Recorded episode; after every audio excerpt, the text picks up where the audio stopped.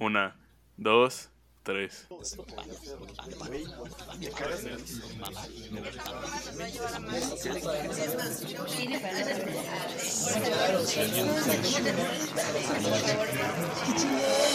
Cine para no saber de cine.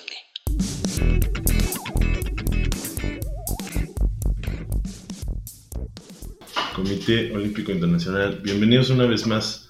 Esto es Cine para no saber de cine y estamos ahora con un invitado de honor que es un colega podcastero, el Gen, que pues tiene un conocimiento enciclopédico del deporte, gran cinéfilo también y pues vamos a estar cotorreando sobre la historia del deporte en el documental. Eh, por ahí estaremos igual rayando pues, la historia del deporte en el cine probablemente. Y para todo esto vamos a estar viendo una película de 1938 que se llama Olimpia, un documental dirigido por Leni Riefenstahl, que es básicamente el documental oficial de las Olimpiadas de Berlín de 1936. Bienvenido, Gen, ¿cómo estás? Todo bien, muchas gracias por tenerme por aquí. Muy feliz de, de hablar de este tema que a mí me apasiona, que es el deporte y, y el cine, ¿no? Esta mezcla entre dos de mis pasiones que, que obviamente me emociona mucho hablar un poco de esto y, y hablar de Olimpia, ¿no? Que, que, pues es este primer gran documental en cuanto a lo deportivo en toda la historia, ¿no? Realmente mm. previo a ello había visto, pues, pues sí hay de, desde Flaherty, ¿no? Los primeros documentales se, claro. se documenta toda esta parte de, de, actividad física para la supervivencia, como en Anouk, como en Moana, pero realmente como, como un documental con su narrativa, con temática central de deportes, este es el primero. El primero, a huevo. Y pues por ahí está Nemer igual. Aquí estoy. Y pues Nemer tenemos la ventaja de que es eh, ex deportista de alto rendimiento, ha, vivido este mundo de, de, cerca, pues nos estará contando igual desde el lado de la experiencia, ¿o no, Nemer?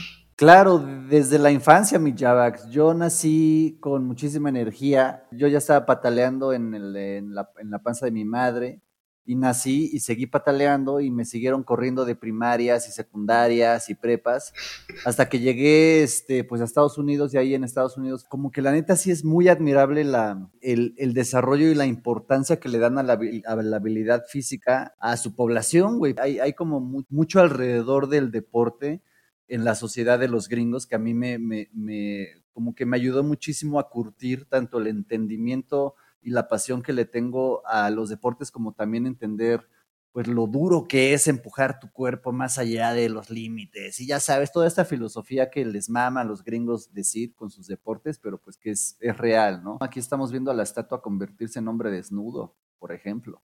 Qué pedo este, este montaje es brutal, ¿no? Y es algo que divide a este documental de, de, de resto, ¿no? Esta parte artística, esta parte de eh, performativa. Sí, sí, yo vi un detrás de cámaras de, de, cómo estaban filmando esto y es una locura, o sea, obviamente igual Lenny Riefenstahl muy inteligentemente eh, graba todo esto en, o sea, en, en como entrenamientos, ¿no? O sea, esto obviamente no es una competencia y, y, y, también por ahí pues entra en duda o, se problematiza al menos la idea del documental, ¿no? Porque si bien, o sea, se entiende el documental, o, al menos como yo lo entiendo, es como que estás filmando algo que está aconteciendo, ¿no? Y no estás haciendo nada más que filmarlo.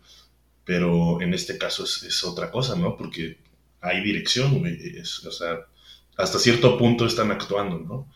Y no sé, eso es interesante. Sí, justo creo que me gustaría intervenir en, en este momento porque eh, está esta parte de los modos del documental, ¿no? En, el cine documental no hay género, sino eh, están estos modos que define Bill Nichols para dividir eh, cómo son los documentales. Y uno de estos modos, el performativo, es cuando literalmente hay un performance, ¿no? Una, una representación de, de, un hecho real, ¿no? En este caso, de la actividad física que se da en los Olímpicos, pero a través de, de, una, de una actuación, de una dirección. Entonces aquí es muy claro cómo inicia este Olimpia con, con este modo performativo de, de Bill Nichols. Y, y, lo hace de una manera muy artística, ¿no? Justo, pues te, te permite, ¿no? O sea, yo creo que es una de las ventajas de, Yo no sabía, yo no tenía idea de los modos del documental, pero ahora escuchándolo, pues el performativo me imagino que puedes eliminar todas esas variables que tú no controlas cuando estás filmando algo que simplemente está aconteciendo y pues puedes iluminar, puedes dar justo órdenes o, puedes delimitar acciones, y puedes hacer ciertas cosas que pues, te permiten quizás más explorar el lado artístico de, lo que sea que estés filmando y esto es un gran ejemplo de ello. Sí, sirve mucho sobre todo cuando tú quieres, eh, no, sé, eh, lo, utilizan en documentales cuando están hablando de un hecho del que no tienen ningún tipo de, de metraje, ¿no? Entonces utilizan esta forma performativa como para contar los hechos. No sé, cuando hay un crimen, ¿no? El, documental de un crimen y pues actúan la escena de cómo es el crimen mediante sombras, cosas así, no sé, eh, utilizan este modo performativo también. Que es igual lo que le llaman que está dramatizado, ¿no? O sea, muchas veces escuchamos eso de justo cuando dice dramatización. y ese es uno de los modos. ¿Y cuál, cuál sería otro? Por ejemplo, presenta igual en Olimpia.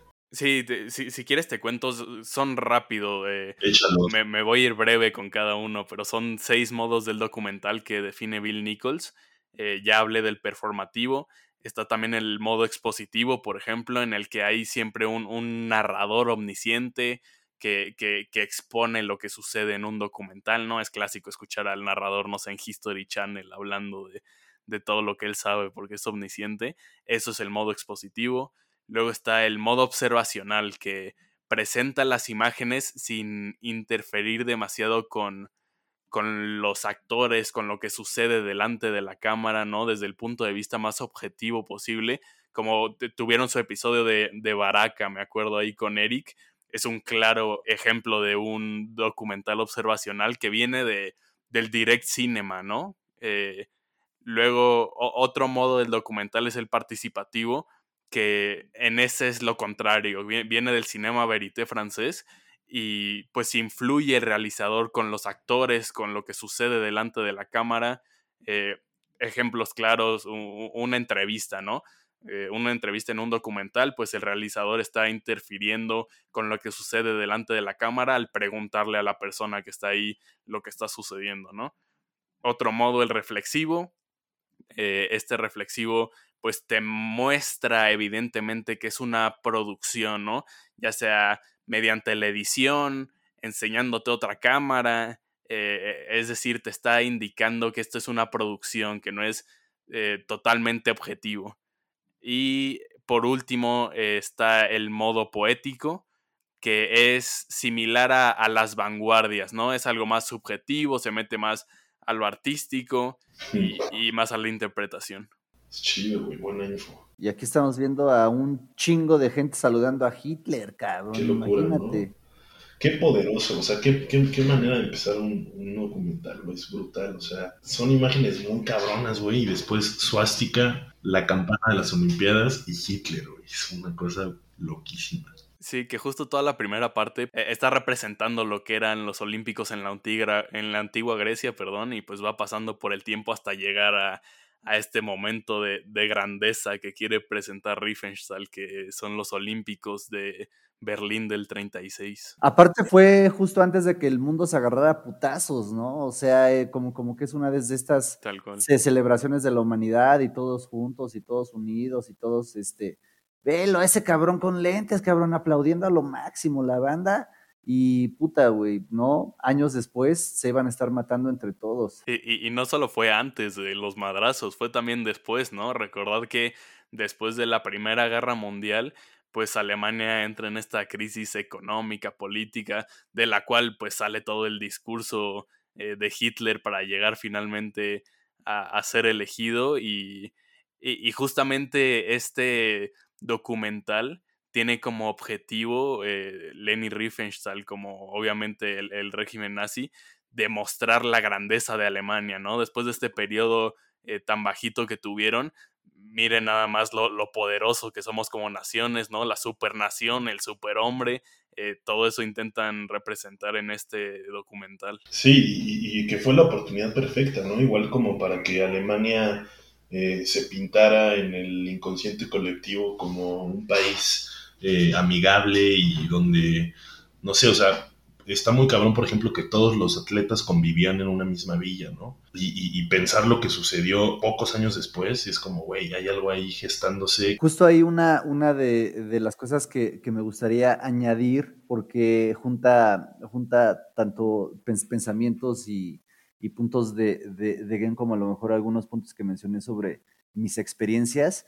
Y es que en el, en el, en el documento escrito por Gen y colaboradores ECO, ¿no? Este, mencionan que el, el, documental, a pesar de sus diferentes variaciones, sí es como un intento para, para que de alguna manera creativa interpretar como eh, lo real, ¿no? Eh, eh, como, como, que, como mencionabas al, al, al, principio, ¿no, Javax? O sea, esto se trata de un documental, pero estamos empezando con imágenes de Grecia, con imágenes en medio ruinas, en imágenes con nieblas, como que no sabemos muy bien para, para dónde vamos, ¿no? Entonces, como que sí es una forma muy interesante de, de presentar algo actual, algo real, algo que se está documentando, pero a través de una mística, ¿no? Como a, como a través de, de, de esta expresión visual de lo que el espíritu humano siempre ha tenido, ¿no? Como que estas ganas de correr y de lanzar y de, y de tener el, el, eh, el, cuerpo en el máximo esplendor, esplendor. Y lo iba a conectar también con la cultura gringa, porque aquí también hay un apunte interesante que tiene en el, en el documento que dice, el radio también cambió la manera en cómo se vivía el deporte por esta invención de el play by play, y pues sí hay muchísima razón en eso. Yo, yo me acuerdo de, de, morro, como que me tocó ser morro un poquito antes que ustedes. Entonces, yo, por ejemplo, para los partidos de fútbol que no se podían transmitir en la tele porque realmente había un límite de canales que podías ver, entonces si, si no sé, es la última jornada en, en, en, en la Liga MX en 1900, no sé, piensen, en 1970 y nada más está Televisa y nada más está jugando América Chivas, pues nada más se va a ver ese pinche partido y Pumas, Cruz Azul, Necaxa, Atlante, todos los otros, eh, eh, digamos, eh, equipos no se van a ver en la tele. En la radio, a lo mejor por localidades, se pueden empezar a esparcir, pero yo, por ejemplo, que vivía en, en, Toluca, era realmente hasta el siguiente día en el periódico cuando yo podía poder hacer mi tabla y decir, ah, que ganó Monterrey o, o, ganó Tecos o ganó alguien, ¿no? Entonces, como, como que la relación esta de la inmediatez en los deportes, como, como que también le, le, le añade mucho pues a la capacidad de entretenimiento, de alcance y hasta de propaganda que pudiera tener el, el deporte mismo, ¿no? Digo, aquí obviamente vamos a hablar de eso cuando veamos a Jesse Owens, ¿no? El, el negro que desafió a Hitler y a todo este concepto de, de, la superioridad, ¿no? Entonces, como que sí es interesante también cómo, cómo los, los, ¿qué será? Como el desarrollo mediático de los deportes y lo que son ahorita de que ya, ya, ya los podemos ver tal cual en Tokio, eh, al segundo sin ninguna espera, como, como, que le da esta dimensión, eh, como que no sé si son documentales constantes, ¿no? Y entonces, este, para concluir con otra de las frases que tiene aquí alguien que está eh, muy bonita, es este, pues en, en realidad lo que, lo que aporta el documental y el documental deportivo y los documentales a lo mejor también se pudiera decir de, Messi jugando en la playera de, Barcelona, no es que es un mundo, sino es, es el mundo, ¿no? O sea, este, este mundo en 1936 realmente pasó. Y este, y pues ayúdenme, porque ya me estoy acá agarrando el micrófono. Es brutal, güey, o sea, está cabrón. Además, eh, está muy cabrona la calidad de esta imagen igual, güey. Sí, la, o sea, en, en, cuestión técnica, lo que hace Lenny Riefenstahl, supongo que también ya más al rato hablaremos de, de Lenny Riefenstahl como artista, pero pues es la, la cinematógrafa del momento, ¿no? O sea, no, no es nada más eh, una histórica en el documental deportivo, es una histórica en el cine en general y lo por lo que estamos viendo, ¿no? Es una locura este documental. Y como ver, está bien loco igual como ver, ver ese pedo que hace no sé cuántos años, güey, ¿cuántos años tiene esto? Pues, casi 80, 90, ¿no? 90, güey. Y, y, y, cosas que se siguen haciendo hoy en día, está bien loco, güey. Es, es muy... y, y, no solo, o sea, no empezó aquí en el, en el 36, se hace desde la antigua Grecia, literalmente, güey. Sí, sí, sí. Hasta eso sí, sí han ido evolucionando un poco los Juegos Olímpicos, no quitando deportes, pero sí añadiendo, ¿no? Vimos muy claramente ahorita en, en Tokio que, qué buen momento para sacar este episodio, ¿no? Porque justo están terminando los Olímpicos de, de, Tokio, pero... Siempre la vanguardia, cine para no saber de cine. Sí, sí, sí, al momento. Eh, eh, y pues vimos nuevos deportes como el skate, como el surf, como la escalada. Son deportes que, que pues van muy enfocados a, a, los nuevos públicos, ¿no? Para que los jóvenes también se interesen en los Olímpicos, porque sí, tal vez a nosotros ya no nos emociona el, el lanzamiento de disco y el lanzamiento de bala, ¿no? Y por eso nos meten mm. el surf, el skate, que estuvo impresionante, estos Olímpicos, la escalada eh, eh, competitiva que... la escalada está de huevos, güey, es de lo poco que vi. Claro, y también una de las cosas interesantes que retrata este, la Lenny Riefenstahl que me mamaron, y especialmente como, como fan como el eh, de, el Toluca de antaño, del Toluca de Cardoso, del Toluca de Fabián Stay, es la porra, güey.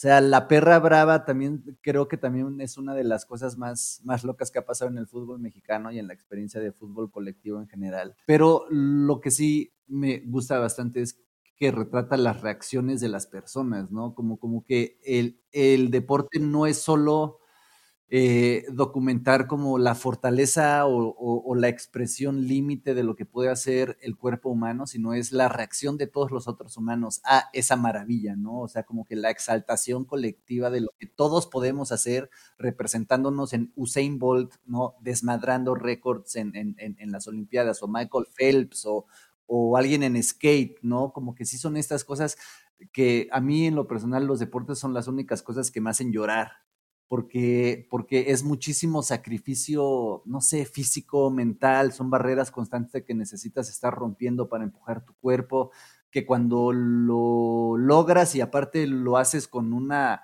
no sé, con, con elegancia o con desdén, ¿no? Eh, como, como que adquieren unas cosas eh, supremas, ¿no? Ahorita estamos viendo un, un, un, momento histórico que vimos a Jesse Owens ahí correr, ¿no? Es que grande. Sí, eso que, que mencionabas del público, justo Riefenstahl, pues a gente de su grupo de camarógrafos, eh, había personas que estaban dedicadas únicamente a filmar al público. Y, eso rápido, Java, perdón por interrumpirte, volviendo a, los modos, es totalmente observacional, ¿no? El público le da igual si hay una cámara o no hay, o, bueno, no a todos, pero muchos no se dan cuenta, entonces actúan como, como si no hubiera ahí una cámara y eso es totalmente observacional. Sí, le, le da una dimensión bastante chida, güey. Yo agrego dos cosas, este en la mística esta de los deportes y en la cultura gringa y en, y en la cultura negra en Estados Unidos, pues el Jesse Owens es un mito. Pero yo nunca sabía que había otro negro también destruyendo a los demás. Velo, este cuate que, que, se llamaba McDonaghy o una cosa así, que de hecho fue la, la medalla de plata.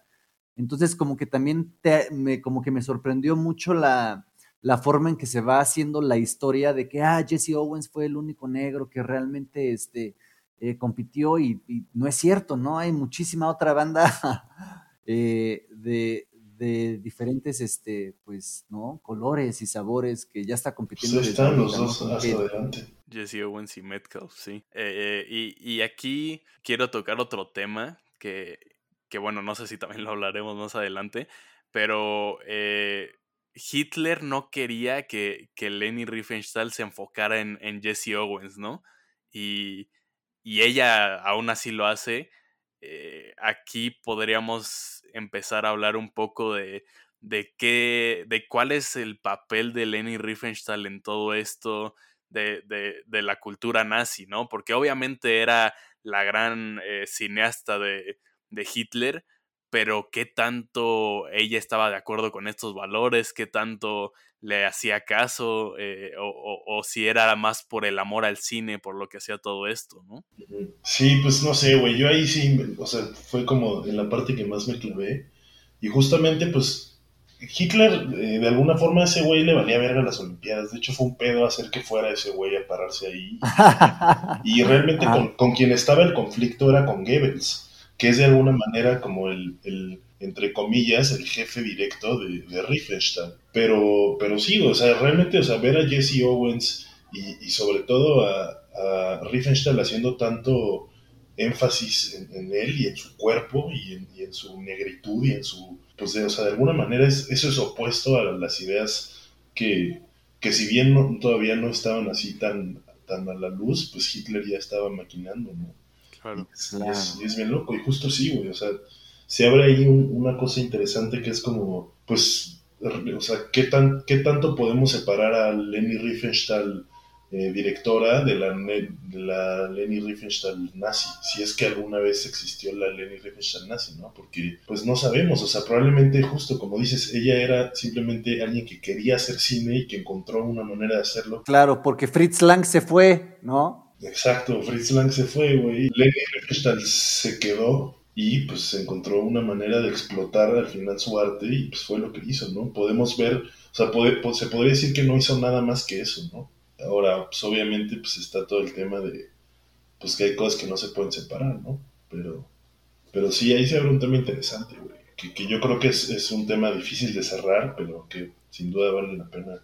E- e- Es difícil de cerrar porque al final de cuentas, eh, pues solo Lenny sabe realmente su, su, su, cuál era su ideología, cuáles eran sus objetivos, ¿no? Se lo llevó a la tumba, ¿no? Ajá, varias veces ella dice en entrevistas que, que tal vez se puede arrepentir de haber hecho todo el cine nazi, pero, pero que ella nunca declaró, dijo cosas eh, racistas, antisemitas, entonces que ella era inocente al final de cuentas, ¿no? Sí. Y, y, y, pues no tenemos nada para probar lo contrario. Sí, o sea, ella nunca se afilió al partido, por ejemplo. Ajá. O sea, nunca vas a encontrar una foto de Leni Riefenstahl portando una suástica. Sí, no, o sea, yo, a mí una de las cosas que me llamaron la atención de la, la participación de, de las mujeres, creo, creo que desde que se retomaron los Juegos Olímpicos en los 1900, este, o sea, sí hubo participación femenina, pero creo que nada más jugaban como tenis y golf. Eh, y conforme pues fue avanzando el tiempo, creo que se eh,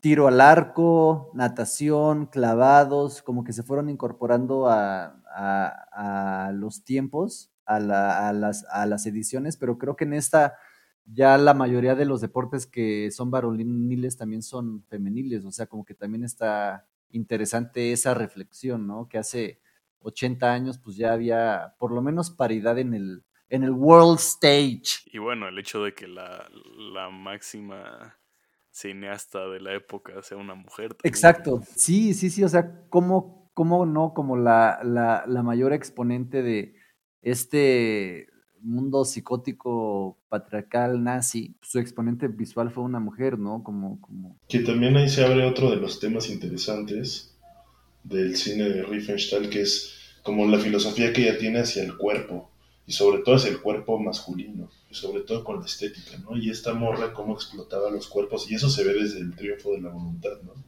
Pero pues ya en Olimpia, eh, pues no sé, o sea, si ella, si su objeto de estudio era el cuerpo, pues aquí tiene los cuerpos más cabrones del mundo, ¿no? Reunidos en un solo lugar. No, no, qué impresionantes son las Olimpiadas, aunque sean así de 1936, ¿no? Yo estaba picadísimo con esa carrera. Justo me, me platicaron de, eh, de un güey que hizo el, este brinco, ¿no? Que hasta se, como que se salió de la, de la, de el marco de la arena en donde estaba planeado, ¿no? Y se sorprendió ese Sí, güey. sí, el, el, triple salto. Sí. Este, me, me estoy intentando acordar del, de, del deportista que menciona Naime. Sí, es, es, muy famoso como él saltó, se pasó de las mediciones y todos sabían que había brincado muchísimo, pero nadie sabía cuánto. Entonces estuvo el estadio un rato eh, a expectativas de cuánto marcaba, ¿no? Porque tuvieron que ir a, eh, por, por, otra forma de medirlo. Este, ahorita me acuerdo de cómo se llama. Oye, ¿qué onda con estas Olimpiadas? ¿Por qué no hay yo de los únicos latinos que identifiqué ahí fue a Chile? Sí, México no, no sé si está, güey. Bueno, tendría que estar, ¿no? O no, de, o sea, puede haber países que sí no la arman. puede haber países que no la arman, pero... Bueno, por ejemplo, España, güey. España ahorita aquí estaba en la guerra civil valiendo verga. Supongo que no fueron. Eh, ya, ya me acordé del, del, salto histórico de quien lo hizo, fue Carl Lewis. Carl Lewis, saludos a ese carnal. Pues ahí está el Jesse Owens, cabrón, velo. Acabó corriendo contra caballos en Estados Unidos, güey. Qué loco que la bandera que ondean sea la suástica, güey. Sí, no, o sea, una... Te digo, igual ver el, el, el, maratón está medio de hueva, pero verlo por dos ya, ya como que adquiere muchísima más este, como emoción, ¿no? No mames, pero justamente hay una parte del maratón donde Riefenstahl, pues justo para no hacerlo de hueva, le mete eh, una técnica bien interesante, güey, que, o sea, no, no entiendo del todo cómo lo hizo, pero que de pronto se ve como el point of view de uno de los corredores y como que baja la vista y se ven solo sus piernas corriendo. Y no mames, es, es una locura. Porque igual, o sea, volviendo al textito de bien, pues justo, ¿no? Como mencionaba, pues el, el como que la acción y y la, la, pues sí, la acción humana de movimiento y de hacer cosas, pues es algo obviamente inherente a la humanidad y pues que fue de lo primero que se encargó el cine de cubrir, porque pues también no había nada más que cubrir, ¿no? O sea, si no eran montañas y, y olas y cielo, pues eran humanos haciendo cosas, ¿no? Entonces, de ahí podremos, o de ahí entiendo que, que podemos partir para, para esto que es la historia del deporte en el documental y, y, después cómo se empieza a, tornar hacia los noticieros del cine, ¿no? Que eran, eran estas eh, partecitas entre una y otra película, sobre todo en esa época que había, que todas las producciones eran double feature, justo entre una y otra ponían pues lo que ahora conocemos como noticieros, pero pues que en ese momento era la única manera audiovisual de recibir noticias, ¿no? Y ahí es donde se empezaron ya a, pues no sé, me imagino que ponían eh, mini reportajes de eventos deportivos. Sí, de hecho, ajá, pasaron después de, bueno, antes y después de Olimpia, pues pasaron muchos años en los que realmente no existían los documentales deportivos como tal, ¿no? Como construcción narrativa, sino eh, eran más estos eh, eh, estos newsreels, estos metrajes para mostrar eventos en específico, ¿no? A veces ni siquiera con narrador, a veces tal cual nada más la imagen sin cortes y, justo como dices, se, utilizaban mucho más para informar que como una obra narrativa que ya se empezó a, a, utilizar mucho más por ahí de los 70. Y qué pasa algo ahí interesante también, ¿no? Que es que justo a partir de los 70 y quizás desde los 60 es que es cuando los deportistas pues básicamente pasan a ser celebridades, ¿no? Y, pasan a, estar como inmersos en la cultura pop. Y yo creo que eso no había sucedido antes, o probablemente los casos eran muy contados. Pero cuando ya los deportistas se vuelven personas famosas y que la gente admira y sigue, y, y es cuando yo creo que ya eh, también nace el cine de deporte de ficción, ¿no? Porque claro. No creo que, en los 50, 40, 30 hubiera historias de ficción de, deportistas, o quizás eran contadas, ¿no? Pero después hay un boom, güey. O sea, ya con, con personajes como Mohamed Ali. Exacto. Te iba a dar como ejemplo a, Mohamed Ali que, que, se metió con todo al, al, tema político, al tema social y se volvió una figura mucho más allá del deporte. O sea, si es alguien que marca un antes y después de cómo vemos a los deportistas y, justamente por ahí de, los años 70 hay un documental que se llama AKA Cassius Clay, que, que pues habla totalmente de él y, y, justo te muestra a la figura más allá del deporte. Sí, no, aquí por ejemplo una, una de, de, las cosas que me sorprende mucho es igual la, la evolución de los mismos deportes eh, pues a través del tiempo, ¿no? O sea, ahorita es, este es como que el, el high jump, el, el, el salto de, de altura. El salto y, de pues, altura. Ajá, y lo cagado es que se, como que no hay esta, este colchoncito que tienen y lo único que tienen que hacer es como, o sea, brincan de una manera pues ya inusual, ¿no? Porque ahorita como lo hacen es brincan con la espalda porque realmente tienes más impulso. O sea, como, como que me dan estas... Sí, y cada quien trae su, su técnica diferente, ¿no? Ni siquiera lo hacen todos iguales. Porque también otra de las cosas interesantes es que todo esto es data, ¿no? Como que todo esto es un registro del avance de los récords, del, del impulso y de los límites físicos de, de, los cuerpos individuales, ¿no? O sea, antes el Jesse Owens corría esto, pero pues ya ahorita en el high school o en las prepas ya hay chavos que lo rompen pues sin, sin pedos, ¿no? O sea, como que ya también la, la evolución colectiva del humano es, es este, pues es impresionante cómo sí, sí se nos van sumando a los genes, ¿no? O sea, yo, a, atleta amateur, a lo mejor físicamente estoy mejor a lo mejor que algunos de estos o igual, ¿no? Porque, eh, por ejemplo, hay cosas en el fútbol que no dudo que pasen aquí, que el medio tiempo el Johan Cruyff se, se, fumaba un cigarro, el Maradona se iba por tacos y su línea de, de coca, a Pelé le, le, gustaban las garnachas, o sea, como que sí eran atletas, pero eran atletas a lo mejor como que no lo, no como los conocemos ahorita, ¿no? Simplemente eran a lo mejor superdotados o eran más talentosos de lo normal, ¿no? Como que eh, uno que otro de, debió de haber tenido entrenamiento, este, no sé, güey. O sea, muy Igual, interesante, ¿no? Yo creo que hay algo ahí también interesante que no sé, ustedes me dirán qué opinan, pero yo creo que hubo, hay un, hay un momento que es, eh, yo creo, después de Olimpia, que, que los, los deportistas ya pueden vivir del deporte, ¿no? O sea, sí, justo, justo. Yo creo que toda esta banda, ese güey es contador, güey. Ese güey es maestro de primaria. Sí. Y pues son buenos en lo que hacen, ¿no? Pero yo creo que es, es más tarde en la historia donde ya se empieza, a, se convierte en un trabajo, ¿no? Y en algo de lo que puedes comer. Sí, hay, hay todo un tema de, de cómo en su, en su origen, en, en estos momentos que estamos viendo en Olimpia, eh, eran deportistas amateur, ¿no? Era el amateurismo lo que se veía en Mm. los Juegos Olímpicos y hoy en día son profesionales, justo como dices, viven de ello, ¿no? Los basquetbolistas, los futbolistas, los propios atletas, eh, tal vez estos venían de universidades, ¿no? Directamente. Jesse Owens sé que venía de la universidad, no me acuerdo de cuál, ahorita me acuerdo, pero eh, él es un universitario en estos momentos, no es un profesional porque no, sí, no había la popularidad para, para vivir de, de ello como sí lo es ahora. Ya no es solo, digamos, como el esfuerzo físico de un atleta, sino de, cómo lo envuelves, ¿no? Las instalaciones que, que, le das, la atención médica que le das, los, los, los estos famosísimos baños fríos o las técnicas de, de, rehabilitación, ¿no? O sea, porque ya es un mundo tan, tan eh, no, no normal, este, porque justo se está tratando de empujar colectivamente, pues, récords y, fuerzas y tecnologías y avances y todo, ¿no? Como que el deporte también es de, de, estas cosas importantes. O sea, aquí ahorita en el estadio y las tomas que estoy viendo de Lenny Riefenstahl, veo y digo, no manches, es como si estuviera viendo un partido de fútbol o de básquetbol o de algo, porque son tomas del deporte y tomas de la banda, tomas del deporte y tomas de la banda en el estadio, ¿no? Entonces, como, como que sí son estas técnicas que dices, güey, o sea, algunas cosas caducan y otras cosas realmente se comprueban que son, que son efectivas, ¿no? Para la comunicación visual, como este, el efecto Kuleshov, ¿no? Ves algo, ves una reacción y dices, oh, eso está emocionante, cuando realmente este chinito, la neta, pues es malísimo, ¿no? Sí, y, eso está muy loco, como eh, Olimpia sí, ma marcó un estándar, ¿no? De, de cómo se, se, filma el deporte, ¿no?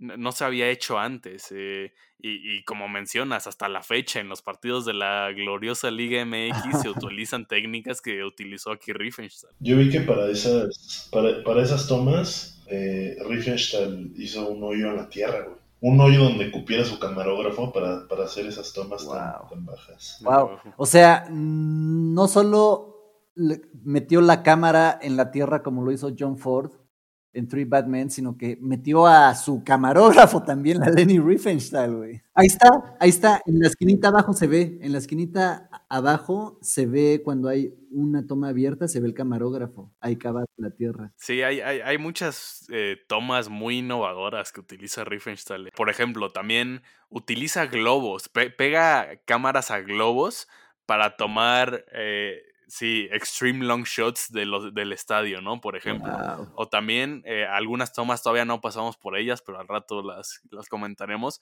Son debajo del agua. Es la primera vez que Mm. alguien graba algo debajo del agua. Entonces, la innovación en términos cinematográficos de, Sí. de Riefenstahl es enorme. Sí, güey, es muy cagado eso de los globos porque eh, Riefenstahl dejaba unas cartas que decía como, si te llegas a encontrar esta película, por favor regrésalo, soy Lenny Riefenstahl, tira paros, estoy filmando las Olimpiadas. Y cuando veías en la pinche suástica, pues te cagabas y a huevo que lo regresabas. Estas tomas así a- eh, con, con el fondo totalmente Sí, negro, sí, con el sí. alto contraste, están loquísimas. Y pasaba algo bien chido, que es que Riefenstahl pues tenía así de cajón seis cámaras, seis camarógrafos, pero cada una de esas, es- cada una de esas cámaras era una cámara distinta y cada una tenía un lente distinto. Entonces también eso permitió como una variedad de, de tomas y de efectos y de estilos, pues que la neta hacen, hacen del docu una cosa súper Claro. rica. Eh, o, o sea, estas tomas nocturnas, digo, para nosotros ahorita son normales, pero yo creo que en el momento debieron de haber sido totalmente experimentales, ¿no? Como que te, son cosas, como que son que medium o, o- close-ups a los atletas primero, medio borrosos, y después como que pareces que son performativos y la banda del, del escenario ni siquiera sé si está en el estadio o en un estudio. No, o sea, como, como que sí juega con muchísimas cosas que, que para ahorita ya como que las vemos normal por, por toda la basura visual que hemos consumido, pero en la época sí debieron de haber eh, sido como cosas de sueño, ¿no? Ver, ver esto, güey. Sí, e- e- esa toma, ¿no? En la que pasa el, el- el atleta por encima de, de la barda, ¿no? A quién sabe cuánta altura, pero desde un ángulo como holandés, este, es, es una locura para esa época. Y luego, eh, como menciona Java, ¿no? Había de, de cajón seis camarógrafos al mismo tiempo. La cantidad de, de metraje que, que tuvo Riefenstahl y todo lo que tuvo que editar está ca- casi, Sí. casi heroico, ¿no? Sí, no mames, yo tengo el dato, güey, 400 kilómetros de película. ¡Wow! O sea, por eso se tardó do- dos años en editar. O sea, las- si bien las Olimpiadas son del 36, la película no sale hasta el 38.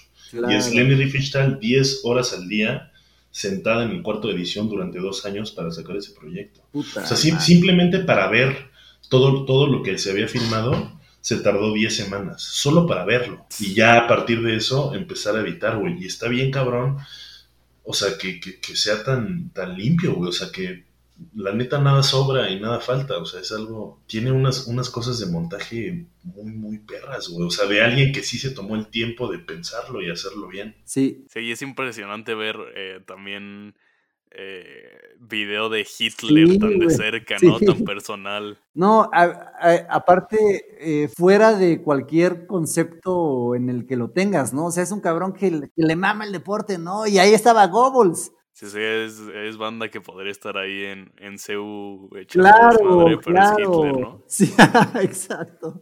Ah, en- en- entonces, una de las cosas que mencionas mientras aquí volvemos a ver a Metcalf y a Jesse Owens, pues destruir realmente a todos. Ay, se la dan un blanquito. Entonces, sí, sí había inclusión en el equipo gringo en ese Eh, eh, sí, fue, fue un tema polémico también en su momento, obviamente, la inclusión de gente negra en esos Olímpicos, porque claramente eh, Hitler, eh, su partido no querían ver a los negros ganar, ¿no? Eh, de hecho, pues se sabe que, que Hitler sale del estadio una vez que, que van a premiar a Jesse Owens.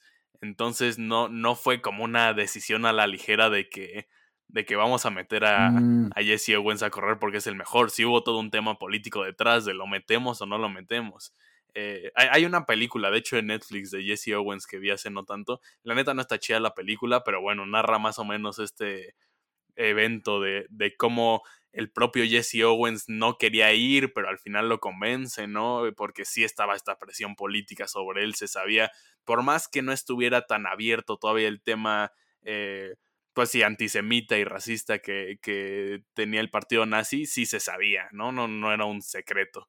No, y que, y que también, o sea, el racismo populaba en el mundo, ¿no? O sea, no solo eran los nazis, también, o sea, yo leí por ahí que Owens tenía que entrar y salir de la villa escoltado porque le hacían travesuras culeras, güey, o sea, le cortaban su ropa, güey, y le hacían cosas súper culeras.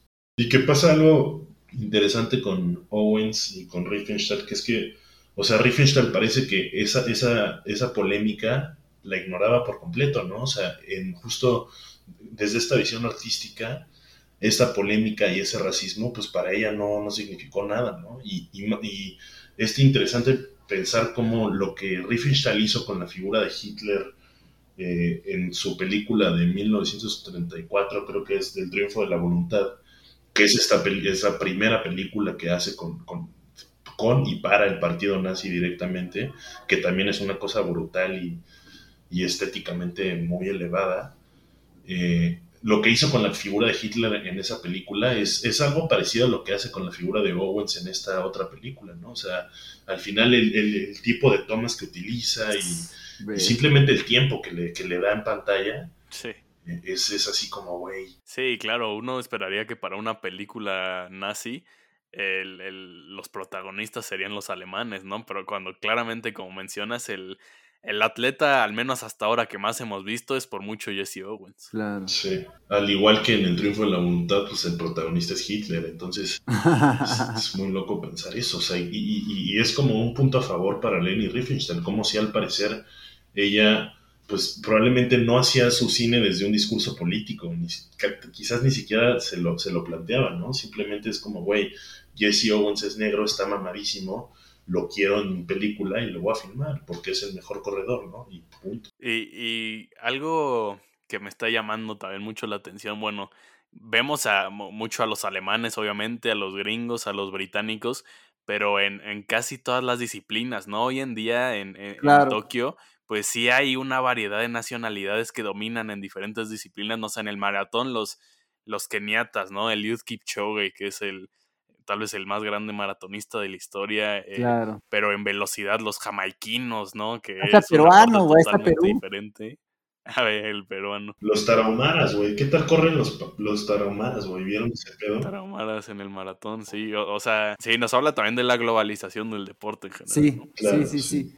Sí, es, es, esas imágenes también hablabas sí. tú, Java, ¿no? Cómo se ve como corriendo en primera persona el, sí el, el, maratonista, ¿no? Y, Sombras, músculos y, y, y, los cuerpos, ¿no? Como mencionabas. Y, me parece que, según recuerdo, algunas de esas tomas también son eh, hechas después de manera performativa por, sí, por, por claro, claro. Seguro, güey. Y es una locura cómo está así montando los árboles, el paisaje, las manos, los pies, las sombras. Es, es o sea, es básicamente una manera de darle narrativa y darle una, un dinamismo que la neta no existe en las Olimpiadas de ahorita, güey. Eso claro. sí es una locura, ¿no? Como este pedo empezó en 1936, que, que son las, los primeros Juegos Olímpicos que se filman en la historia, y murió en 1966, ¿no? Porque después probablemente entra la televisión bueno, a ver, del, de, del 36, del 40 no sé si hubo Olimpiadas, no. creo que sí, ¿no? no en ya... el 40 ya no hubo, en 44, el 44 tampoco, pues menos. 48 no creo que se van hasta el 52. Ah, sí, es 52. Entonces, pues ya había tele probablemente, ¿no? Sí. Y está bien loco pensar como esto ya nunca, o sea, yo pensaba como estaría bellísima que alguien se aventara un documental así de unas Olimpiadas hoy en día, porque ahora ya todo es tele, güey, y son tomas así súper rápidas y, y ya es como una cosa más inmediata, ¿no? Claro, no. no. Ya no hay nadie preocupándose por la estética de lo que...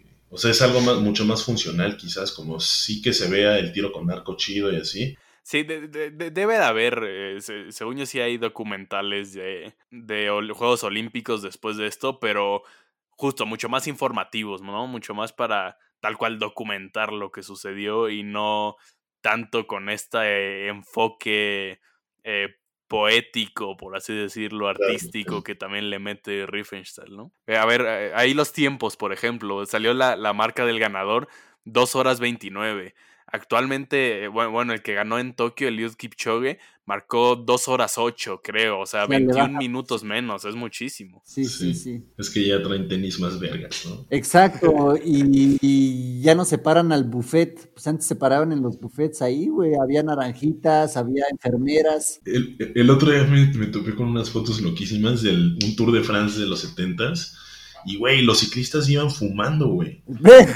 Y también vi así fotos de, de partidos de fútbol de los 60 y así, donde en la, en la banca sacaban sus cigarros y fumaban. Sí, no, no, no, o sea, un, un, un partido de fútbol en los 70 la neta es Ahí que, está la de México, ¿no? Parecía México, ¿no? Como que estaba raro el, el águila, no estaba seguro si sí era, pero sí parecía. Es que igual es blanco y negro. Sí.